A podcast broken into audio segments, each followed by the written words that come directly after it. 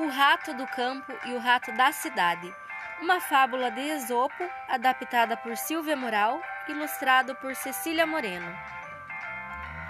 Era uma vez um rato que vivia no campo, numa toca escavada na terra.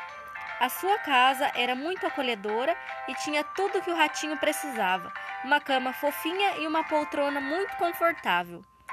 Quando tinha fome, o rato do campo ia colher frutos secos e plantas silvestres e preparava um apetitoso guisado. De manhã, o rato do campo saía para passear um pouco. À tarde ficava a descansar à sombra de uma árvore.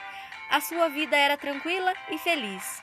Um dia, seu primo que vivia na cidade foi visitá-lo.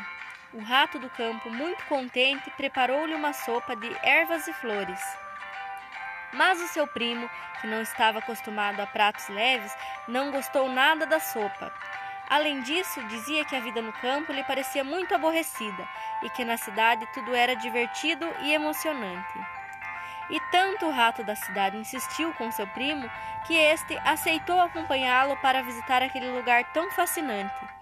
Assim que lá chegou, o rato do campo percebeu que na cidade haviam muitas pessoas. Além disso, a cidade era muito barulhenta. A casa do rato da cidade não era nada parecida com a casa do rato do campo. A sua toca ficava no sótão de um grande hotel, muito luxuoso. Tinha algumas belas almofadas nos sofás, de lã quente e macia, e grandes espelhos na parede, que estavam cobertos de valiosos quadros. E haviam também uma despensa cheia de queijos, bolachas e chocolates. Mas, de repente, apareceram pela porta da toca umas unhas afiadas das patas de um gato. E os dois ratinhos, mortos de medo, abraçaram-se um ao outro, sem saber o que fazer. Quando o gato retirou as patas, o rato do campo encheu-se de coragem e decidiu sair de seu esconderijo. O rato do campo já tinha visto que chegasse na vida da cidade. Preferia passear pelo bosque, apanhar frutos silvestres e ervas. Fez a sua mala e voltou para sua tranquila e feliz vida no campo. E esta é a história de um rato feliz. Eu te conto tal como me contaram a mim.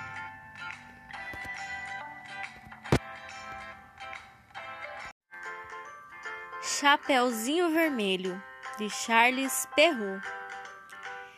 Era uma vez uma doce menininha. Todos a chamavam de Chapeuzinho Vermelho, porque ela sempre usava uma capa vermelha que a sua avó havia lhe dado de presente. Um dia, a mãe de Chapeuzinho Vermelho disse: Aqui, filha, pegue esta cesta e leve para sua avó. Aí dentro tem pão, manteiga, bolo e frutas. Ela está se sentindo doente e espero que isso faça com que ela fique melhor. Não converse com estranhos e não saia do caminho. Vá direto para a casa da sua vovó. A avó de Chapeuzinho Vermelho morava a meia hora de distância por dentro da floresta, do lado de fora da aldeia. Então Chapeuzinho Vermelho saiu logo de casa. Assim que ela entrou na floresta, apareceu um lobo por detrás de uma árvore mas ela não se assustou, pois não sabia que ele era perigoso. Bom dia, Chapeuzinho Vermelho. O lobo a cumprimentou. Bom dia, senhor lobo. Ela respondeu: Para onde você vai? Estou indo visitar minha vovó, porque ela não está se sentindo muito bem. O que você tem aí dentro desta cesta? Perguntou o lobo. Eu tenho pães, manteiga, bolo e frutas para levar para a vovó. Excelente! E onde sua vovozinha mora? perguntou o lobo. E Chapeuzinho Vermelho explicou exatamente o local da casa da sua avó. Eles andaram juntos por um tempo. Aí, logo o lobo falou: Olha, que lindas flores temos por aqui. Por que você não pega alguma delas e leva para sua vovó? Ela olhou em volta e viu todas aquelas lindas flores. Chapeuzinho Vermelho achou que sua avó ficaria muito feliz em ganhar aquelas flores. E mesmo depois do conselho de sua mãe, resolveu sair do caminho para colhê-las. Chapeuzinho Vermelho foi para dentro da floresta, densa para colher as flores, e o lobo foi direto para a casa da sua avó. Bateu na porta e escutou uma voz lá de dentro da casa. Quem é? Sou eu, Chapeuzinho Vermelho. Trouxe pão, manteiga, bolo e frutas, disse o lobo, disfarçando a voz. Ai, que gentileza! Empurre a porta para entrar. Eu não tenho forças para ir até aí. O lobo entrou na casa, foi até a cama da velhinha e a prendeu no armário para comer mais tarde. Aí vestiu as roupas dela e deitou na cama. Quando o Chapeuzinho Vermelho chegou na casa de sua avó, ela percebeu que a porta estava aberta. Então entrou e foi até o quarto. Normalmente ela se sentia muito feliz na casa da sua vovó, mas naquele dia havia algo de estranho. Bom dia, disse Chapeuzinho, mas ninguém respondeu. A vovó estava com uma aparência estranha. Nossa, vó, que orelhas grandes você tem! exclamou o Chapeuzinho Vermelho. É para te escutar melhor, o lobo respondeu, disfarçando a voz. Puxa, vovó, mas que olhos grandes você tem! É para te ver melhor.